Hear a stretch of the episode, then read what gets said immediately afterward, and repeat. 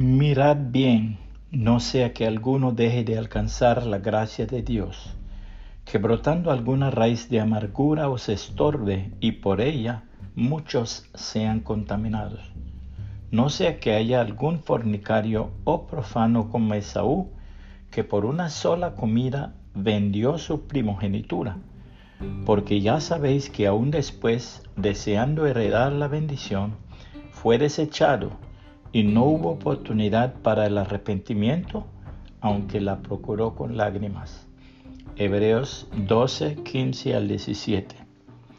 La medida del alma. La medida del alma son las cosas que nos hacen llorar.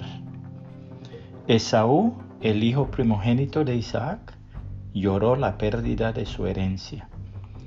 El pueblo de Israel lloró en el desierto por las ollas de carne que dejó en Egipto.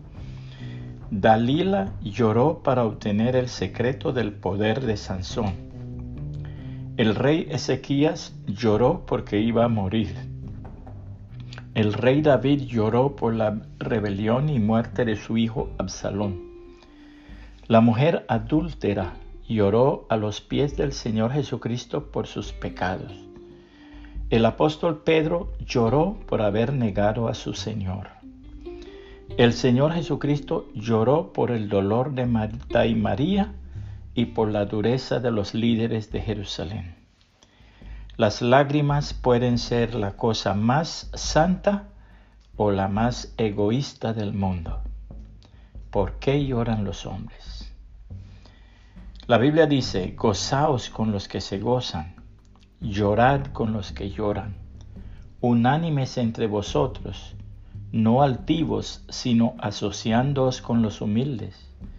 No seáis sabios en vuestra propia opinión no paguéis a nadie mal por mal. Procurad lo bueno delante de todos los hombres. Si es posible, en cuanto dependa de vosotros, estad en paz con todos los hombres. No os venguéis vosotros mismos, amados míos, sino dejad lugar a la ira de Dios, porque escrito está, mía es la venganza, y yo pagaré, dice el Señor. Así que, si tu enemigo tuviere hambre, dale de comer. Si tuviere sed, dale de beber. Pues haciendo esto, ascuas de fuego amontonarás sobre su cabeza. No seas vencido de lo malo, sino vence con el bien el mal.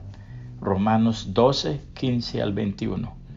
Puede compartir este mensaje y que el Señor Jesucristo le bendiga y le guarde.